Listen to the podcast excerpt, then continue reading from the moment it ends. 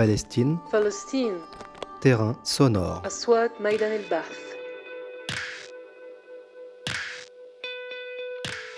Un podcast de l'Institut français du Proche-Orient dans les territoires palestiniens. Avec Lucie Duvignac et Clémence Vendriès. Épisode 4. Egyptian Connection, négocié avec la bande de Gaza. L'autorité dirigeants palestinienne appelle palestiniens depuis des semaines appellent la internationale mandatées d'opposition contre-proposition palestinienne. contre l'oppression. Illégalité du projet palestinienne en Gaza. Les contradictions de l'autorité palestinienne. On attend les détails. Lorsque Sarah Daoud a décidé d'ouvrir les dossiers concernant les négociations intra-palestiniennes, elle a pris conscience du rôle régional de l'Égypte. Malgré les changements de régime, l'État égyptien a gardé un rôle médiateur entre Israël et la Palestine, mais aussi entre les différents partis palestiniens, le Hamas qui gouverne la bande de Gaza depuis 2006 et le Fatah à la tête de l'autorité palestinienne depuis sa création en Cisjordanie en 1994. Mais comment qualifier ce rôle politique du voisin égyptien? Peut-on réellement parler de médiation? Comment être à la fois juge et parti? Après un an de terrain en Palestine pour rencontrer les acteurs politiques des négociations qui ont pour but de mener à une réconciliation intra-palestinienne, Sarah Daoud nous parle de son terrain en Égypte. Elle y a rencontré des hommes politiques palestiniens et égyptiens. Qui parle à qui? Qui écoute qui? Comment se renseigner sur les services de renseignement? C'est véritablement en arrivant sur le terrain que j'ai trouvé euh, mon sujet. La question palestinienne, oui, ça reste la question arabe euh, par excellence, etc. Et il y a une solidarité avec la Palestine, mais il y a des considérations intérieures qui sont euh, plus importantes. On ne peut pas travailler correctement en Égypte aujourd'hui. En Égypte, je vais y retourner, donc euh, c'est pas. Et puis si c'est en français, ça risque moins. Question à la question en arabe. Je- J'obtiens des informations via des Égyptiens. Et on a affaire à une gestion véritablement sécuritaire d'un dossier qui est aussi politique. Bienvenue à Sarah Daoud, doctorante en sciences politiques à Sciences Po Paris, où elle prépare sa thèse intitulée provisoirement Réconciliation intra-palestinienne, apaisement, analyse d'une configuration d'acteurs multiples et évolutive. Elle a enseigné à l'Université du Caire un cours de sociologie politique du monde arabe et nous rejoint à Jérusalem dans le cadre de- du cycle de conférences 1919-2019, un siècle de relations entre les peuples. Est-ce qu'on peut se tutoyer? Tout à fait. Et tu es né où et quand? Je suis née en 1994 euh, à Vierzon, dans le Berry. Et comment as-tu rencontré la Palestine? Mon père est palestinien et de Jérusalem. J'ai l'habitude depuis que je suis toute petite de venir ici. Et puis euh, en termes de recherche, j'ai travaillé sur la Palestine dans le cadre de mon mémoire. Depuis que je travaille en sciences politiques, je sais que j'ai envie de faire une thèse et que euh, ce sera sur la Palestine. On est toujours un peu déterminé par ses origines, je pense. Tu te souviens de la première fois que tu es venu en Palestine? Tous les étés avec euh, mes parents jusqu'à la deuxième intifada.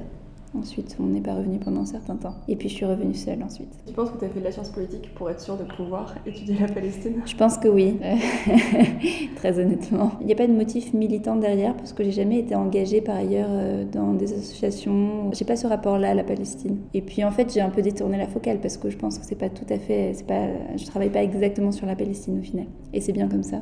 Me permet de prendre un peu de distance aussi. Pourquoi avoir adopté le point de vue de l'Égypte? Ça s'est pas fait dans ce sens-là, j'ai pas choisi l'Égypte en particulier.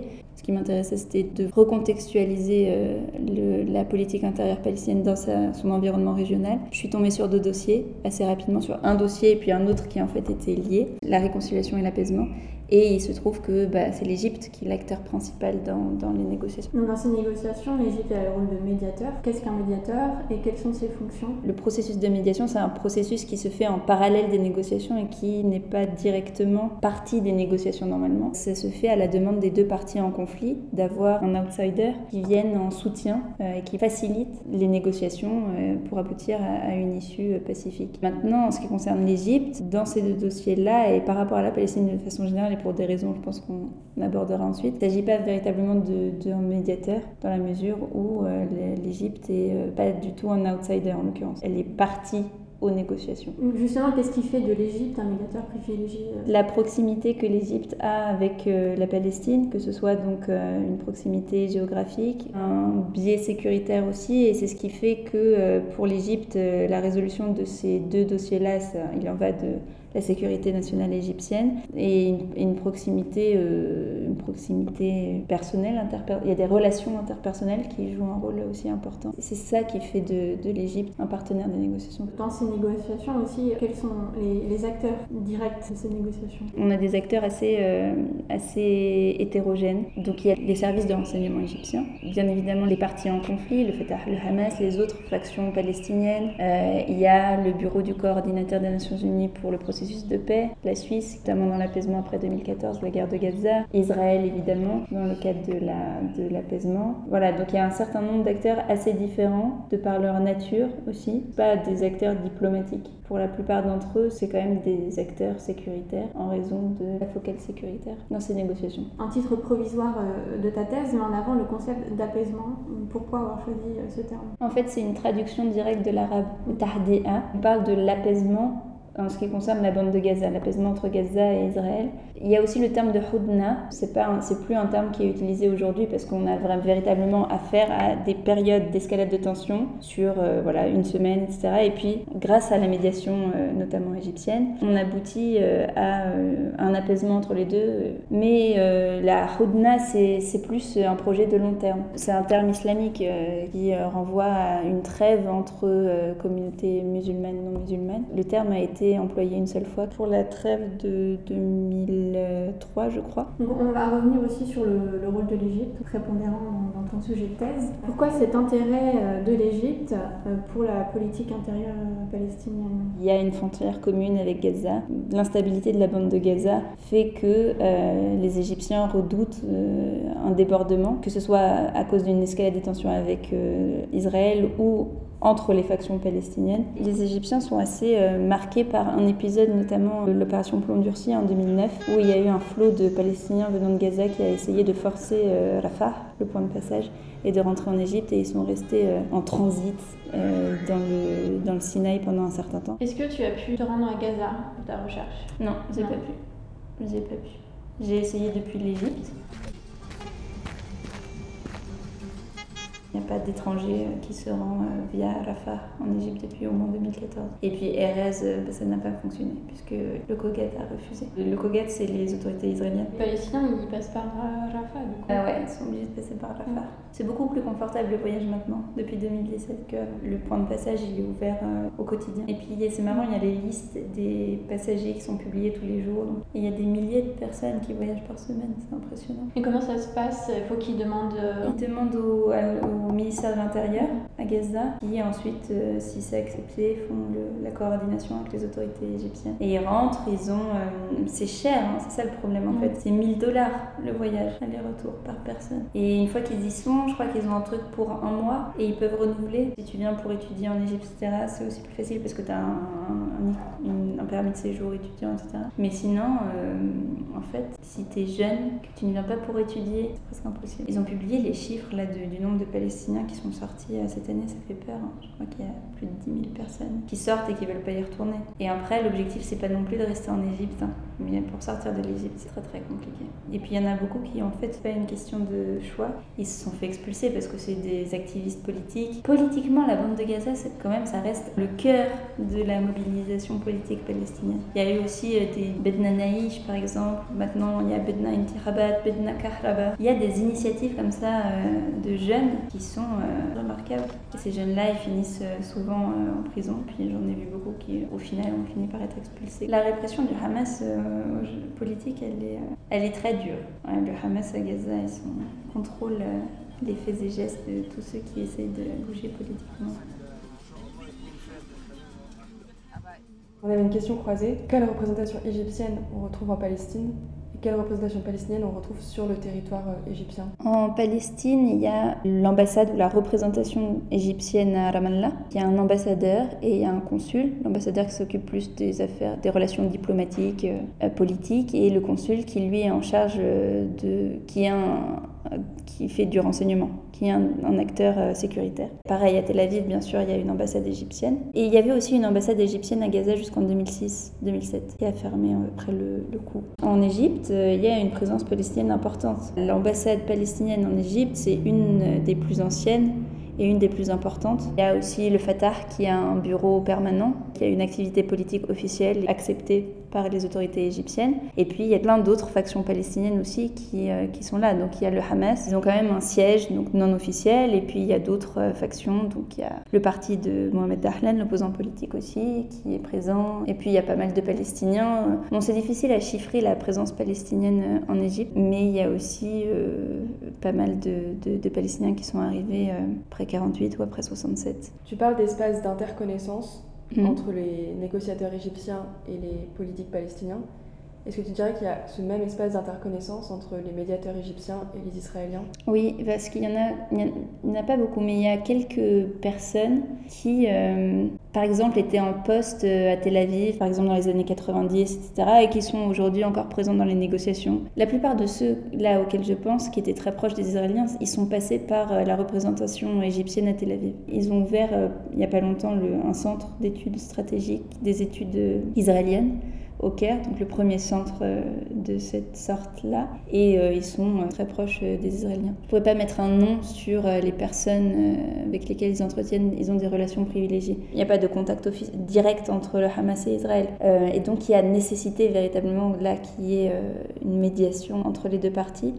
Et en général, donc, ce qui se passe, c'est une sorte, ils font un aller-retour entre Israël et Hamas quand il y a des négociations quand il y a des tensions, etc. Et puis euh, l'ambassade égyptienne à Tel Aviv euh, est très très très active. Les négociateurs qui y sont sont les négociateurs principaux. L'essentiel des informations que j'ai moi par rapport à la position israélienne dans les négociations, elles viennent des Égyptiens. Au cours du temps, avec les différentes périodes de négociation, en quoi est-ce que la politique intérieure égyptienne a-t-elle influencé les rapports de réconciliation intra-palestinienne C'est tout l'objet de, de, ma thèse, d'essayer de comprendre s'il euh, y a une influence, euh, s'il y a véritablement un impact euh, sur les négociations ou non. Il y a évidemment une évolution des rapports de force en raison de changements de régime successifs en Égypte. Regardez du côté des les positions prises par le Hamas c'est assez intéressant parce qu'ils ont euh, subi de plein fouet en fait euh, les, ces, changements successifs. Je pense surtout à la transition entre Morsi et Sisi. C'est quand même l'appareil des Mukhabarat qui est en charge des négociations depuis le début. C'est un appareil qui lui n'a pas trop subi euh, la révolution ou, ou, les changements de régime par la suite. C'est moins vrai aujourd'hui, mais, mais jusqu'à 2015 en gros, c'est quand même une institution qui restait assez stable. Le sujet est sécuritaire, les acteurs sont plutôt sécuritaires. Ces acteurs-là, ce sont les Mohabarat. Comment tu les définis Comment ils sont organisés? Les Mohabarat et l'âme, parce qu'il y a différents Mohabarat. Donc il ne s'agit pas des Mohabarat euh, du département militaire et euh, c'est pas non plus les services de renseignement internes. Donc les Mohabarat al-Amma qui euh, qui sont apparus sous Nasser dans les années 50. C'est l'organe prépondérant déjà, surtout depuis euh, la, période Moubarak. Eux, ce qu'ils gèrent, c'est les relations euh, extérieures, étrangères. Et donc, euh, historiquement, le dossier palestinien se trouve au sein des Mouhabarat al-Amma. Et comment est-ce qu'ils sont organisés? Il y a plusieurs portefeuilles. Ceux qui s'occupent du dossier palestinien, il y a une poignée de gens. Et ce qui est intéressant de noter quand on arrive à avoir un peu des informations sur qui sont ces personnes, ces personnes sont impliquées dans le dossier depuis un certain temps. La plupart de ceux qui étaient là après Oslo ont disparu, mais au moins depuis 2006, au moins depuis le coup à Gaza, on retrouve sensiblement les mêmes personnes.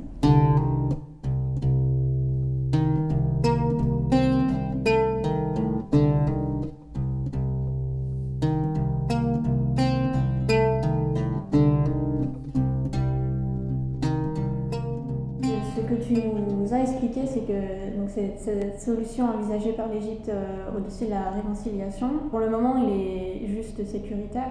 C'est mené par les services de renseignement. Est-ce qu'une solution diplomatique ou politique est envisageable par la suite par l'Égypte? Est-ce qu'on envisagerait que le portefeuille change de main et aille au ministère des Affaires étrangères? C'est ce qui est souhaité par l'autorité palestinienne aujourd'hui. Enfin, je pense pas que ce soit très réaliste parce que historiquement c'est eux qui sont en charge de ça et puis c'est quand même des négociateurs qui ont l'habitude de, s'occuper de ce dossier-là, qui le suivent depuis un certain temps et je suis pas sûre qu'il y ait plus de résultats si ça passait euh, au ministère des Affaires étrangères égyptien. Je ne vois pas l'Égypte accepter de, de, de, faire passer le, le, dossier au ministère des Affaires étrangères, puis pas dit qu'il soit plus compétent. Comment se déroulent concrètement les négociations? Dans la mesure où on a affaire à des acteurs qui ne sont pas des acteurs euh, politiques, pas des acteurs diplomatiques, ça a un impact sur la, la, la façon dont on négocie. En général, c'est des rencontres secrètes, ça ouvre un espace de négociation qui est peut-être plus propice. Il y a une proximité entre donc, ces négociateurs et notamment et, et les négociateurs palestiniens, comme je disais puisqu'ils se connaissent depuis assez longtemps. Il y a un suivi important du fait de cette euh, permanence des acteurs égyptiens. C'est aussi les, services d'enseignement égyptiens qui écrivent les accords. Il y a plusieurs euh, acteurs qui soulignent le fait que ce biais sécuritaire-là fait que, euh, bon, parfois, en fait, ils ne maîtrisent pas les canaux classiques de la négociation et du coup euh, c'est aussi euh, une des raisons pour lesquelles jusqu'ici les, négociations ont échoué, notamment le déséquilibre qu'il y a entre les deux parties, dans la mesure où les Égyptiens parlent davantage avec le Hamas aujourd'hui qu'avec l'autorité palestinienne. Avec l'autorité palestinienne, il y, a, il y, a, des relations un peu euh, tendues. Disons depuis mars 2018, là ça vraiment... Mars 2018 ça correspond à la visite de Rami al-Hamdallah à Gaza et la tentative de d'assassinat de, du Premier ministre lorsqu'il était à Gaza. Et depuis, donc officiellement, le Fatah a dit qu'il euh, n'y aurait aucune rencontre avec le Hamas. Et depuis, donc, il y a eu euh, des épisodes, euh, que, des décisions qui ont été prises par l'autorité palestinienne qui ont été qui étaient critiquées par les Égyptiens, comme par exemple l'imposition de sanctions sur la bande de Gaza, sanctions économiques, etc. L'autorité palestinienne coopère, se montre pas très coopérative. Et puis par ailleurs, euh, le dossier de l'apaisement euh, s'est fait plus pressant et donc euh, les Égyptiens se sont concentrés davantage là-dessus et il se trouve que l'autorité palestinienne n'intervient pas dans, l'apaisement. Donc c'est avec le Hamas que les relations ont été davantage développées. Ça, ça tient aussi à à une coordination sécuritaire qui a été mise en place, euh, qui, a été qui existait déjà, mais qui a été renforcée, coordination sécuritaire dans le Sinaï, entre le Hamas et l'Égypte à partir de 2017 surtout. Les Égyptiens et, le Hamas sont, en contact permanent, ce qui n'est pas le cas de, avec l'autorité palestinienne. Donc euh, en général, l'autorité palestinienne, en fait, euh, c'est le président qui vient au Caire et qui rencontre directement son homologue égyptien. À terme, ce que les Égyptiens souhaitent, c'est avoir pour voisin euh, une bande de Gaza contrôlée par l'autorité palestinienne, pas par le Hamas.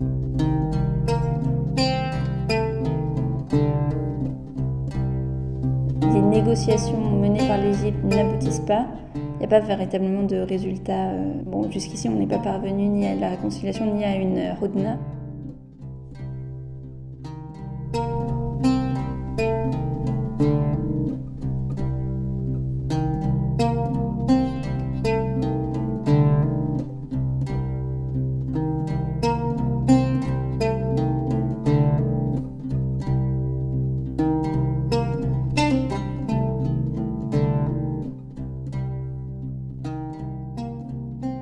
hodna. est-ce que l'Égypte instrumentalise ou au contraire va dérober au public ses victoires ou ses échecs dans l'avancement de ces deux dossiers Est-ce que c'est un certain argument pour montrer que c'est une puissance régionale? Bien sûr. Euh, ça, c'est une des, raisons explicatives de ce, ce rôle-là proactif. Il y a surtout depuis euh, l'arrivée de Sisi en 2013, il y a cette volonté-là de stabiliser ou de rétablir une certaine légitimité à l'échelle euh, au niveau régional. L'Égypte a été mandatée officiellement par la Ligue arabe et pour les, les pays arabes, c'est accepté, pas que pour les pays arabes, parce qu'il y a aussi eu des négociations de réconciliation à Moscou, par exemple.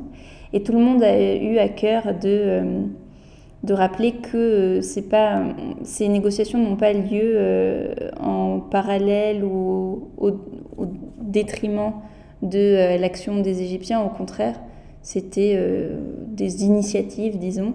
Mais c'est l'Égypte qui reste euh, en charge de ce dossier. L'Égypte joue la carte de la Palestine parce que ça lui permet aussi en interne de se donner un peu euh, un poids ou une, certaine légitimité. Il y a une évolution aussi de l'opinion publique égyptienne par rapport à la question palestinienne. Surtout après 2012, il y a, eu une certaine euh, des critiques assez vives qui ont été formulées surtout à l'encontre du Hamas, du fait de sa proximité avec, avec il y a une propagande importante contre les frères musulmans, etc.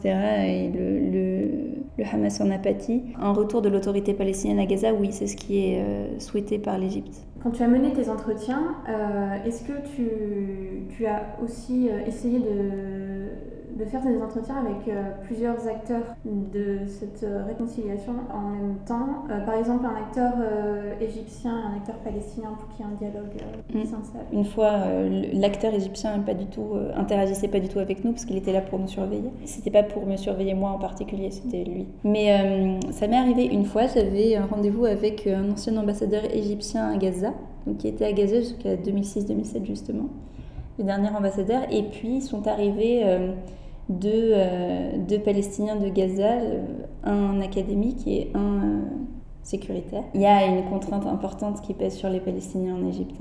Et donc là, c'était évident que euh, ni l'un ni l'autre n'allait contredire ce que euh, l'ambassadeur égyptien, par ailleurs encore bien inséré dans les réseaux diplomatiques et sécuritaires, disait. Donc c'était pas l'entretien le plus euh, intéressant. Justement, comment on peut faire de la recherche aujourd'hui en Égypte? Est-ce que tu as des nouveaux réflexes méthodologiques au Caire? On sait que les chercheurs sont, sont surveillés de, de, très près. C'est encore plus difficile pour des chercheurs égyptiens, donc euh, on s'estime heureux. Mais euh, effectivement, euh, c'est important d'être plus transparent et de pas, en fait, de pas faire des entretiens dans l'ombre. Je pense que c'est important d'avoir une certaine visibilité. De toute façon, ils savent. Et ensuite, l'autre chose, d'être rattaché institutionnellement. moi, je suis rattachée au CEDEJ. J'ai une lettre du CEDEJ en arabe et que je montre si on me la demande. Et le CEDEJ, c'est le Centre d'études et de documentation économique, juridique et sociale. C'est un laboratoire français euh, qui étudie l'Égypte depuis le Caire. Et un des réflexes, peut-être que une des choses auxquelles je suis plus attentive aujourd'hui, c'est euh, la préparation des entretiens en amont, ou faire attention ou bien renseigner sur les personnes avant de les contacter. Parce que si c'est des personnes qui sont particulièrement surveillées, par exemple, par exemple. Ça m'est arrivé une fois de, bah, de renoncer à un entretien parce que j'avais pas forcément envie de prendre ce risque-là et de bien réfléchir à où va se passer l'entretien, etc. Le cadre, en fait, c'est ça qui, euh, auquel il faut réfléchir. Du coup, il en va pour ta propre sécurité, mais aussi pour la sécurité, peut-être pour le... De l'enquêter. mais dans mon cas, euh, c'est quand même que des acteurs politiques qui, en Égypte, euh, ils n'ont pas grand-chose à craindre. C'est plus d'autres Égyptiens que j'ai pu voir, des journalistes, etc., ou notamment des gens qui ont pu être proches des frères musulmans, par exemple. C'est eux qui pouvaient courir un risque en me rencontrant. Mais du coup, les entretiens sont passés de façon un peu plus particulière, souvent à leur domicile. Quand tu parles de cadre, souvent tu fais les entretiens où? Dans des endroits publics et, où il y a du monde et du passage, etc., pour passer un peu inaperçu. Dans un Starbucks, dans un mall, euh, ça m'arrive souvent. Ou euh, au KFC euh, Tahrir. De toute façon, il faut que je privilégie les terrains courts en Égypte parce que je me suis rendu compte que c'était plus facile comme ça. Ah non, pourquoi? Disons qu'ils ont un certain temps, il y a un certain délai avant qu'ils se rendent compte de l'activité euh, que j'ai. Et en l'occurrence, par exemple, en, en avril, j'ai fait pas mal d'entretiens, etc. Et puis ça leur a pris, je sais pas, peut-être un mois, un mois et demi pour euh, me tomber dessus. Donc euh, j'essaie de faire tout d'un coup et, et puis ensuite je pars. Puis là, je suis rentrée en France un mois, comme ça je me suis oubliée, puis je reviens. Pour te tomber dessus, c'est-à-dire euh, ben, Non, mais il m'est rien arrivé, mais euh, j'ai eu, euh, c'était en mai, des enquêtés qui m'ont dit qu'ils sont, qui travaillent pour le service de renseignement, ils m'ont dit qu'ils n'étaient pas très à l'aise avec ce que je faisais. Enfin, pas très à l'aise en arabe, c'est pas ça, mais gênée. Je savais pas comment le traduire, mais du coup, gênée par les entretiens que je faisais, et puis trouver ça un peu bizarre, etc. Puis je commençais à poser des questions sur les changements qu'il y avait au sein du jihad des Mohabarat. Mm. Et du coup, euh, ils m'ont dit qu'il fallait que j'arrête de faire des entretiens. Ce que j'ai pas fait. Enfin, si, je l'ai fait pendant une semaine. Après, je me suis dit, bon, de toute façon, je reste jusqu'à fin juillet, donc autant. Et voilà, mais bon, j'ai quand même. Euh, les, les, chercheurs du CD, j'étais un peu inquiète, donc du coup, j'avais sorti. Parce qu'en fait, ils s'attendaient à ce qu'il y ait une perquisition ensuite, euh, ce qui arrive mmh. fréquemment.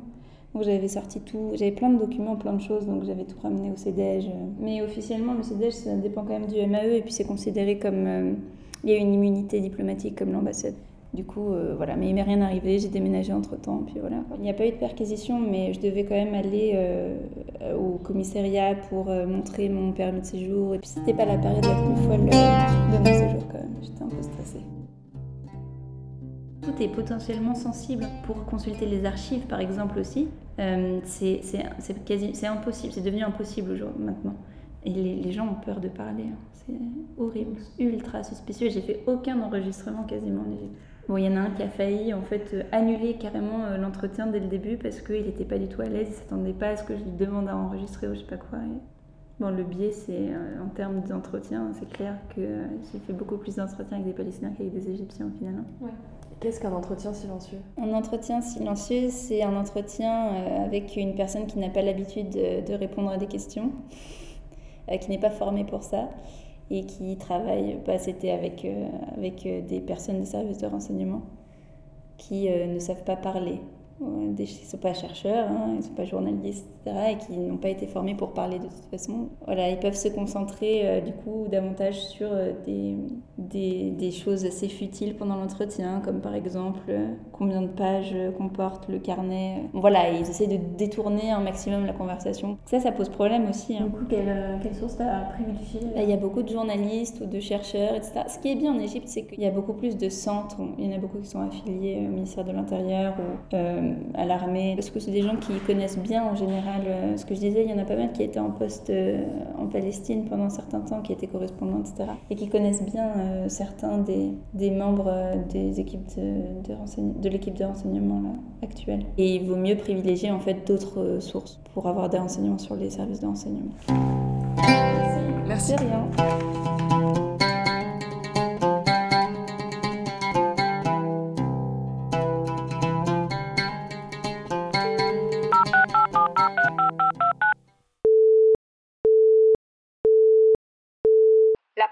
Palestine est occupée pour le moment.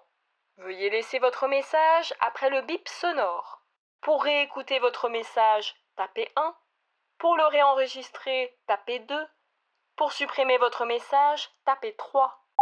Récemment, j'ai écouté une émission sur France Culture qui avait pour titre La recherche est-elle un métier à risque? Et effectivement, c'est une question que je m'étais pas du tout posée avant de commencer ma thèse. Et je m'attendais pas à ce que le fait de faire des recherches implique autant de prise de risque. Et je pense que c'est pas euh, c'est pas notre métier en fait. Et donc, dans la mesure où de toute façon on ne peut pas changer euh, le contexte sécuritaire euh, dans lequel euh, on évolue et dans lequel on effectue nos recherches. Il faudrait qu'il y ait un soutien plus important de la part des laboratoires de recherche en ce qui concerne la, protection des données, notamment des chercheurs. On est assez démunis, je pense, face à ça. Moi, ça a été mon cas et j'ai dû m'auto-former. Et je regrette un peu de ne pas avoir eu suffisamment de sensibilisation, d'encadrement aussi, de la part de mon laboratoire de recherche, dans la mesure où euh, ça m'aurait évité de faire euh, quelques pas de travers qui auraient pu me coûter cher.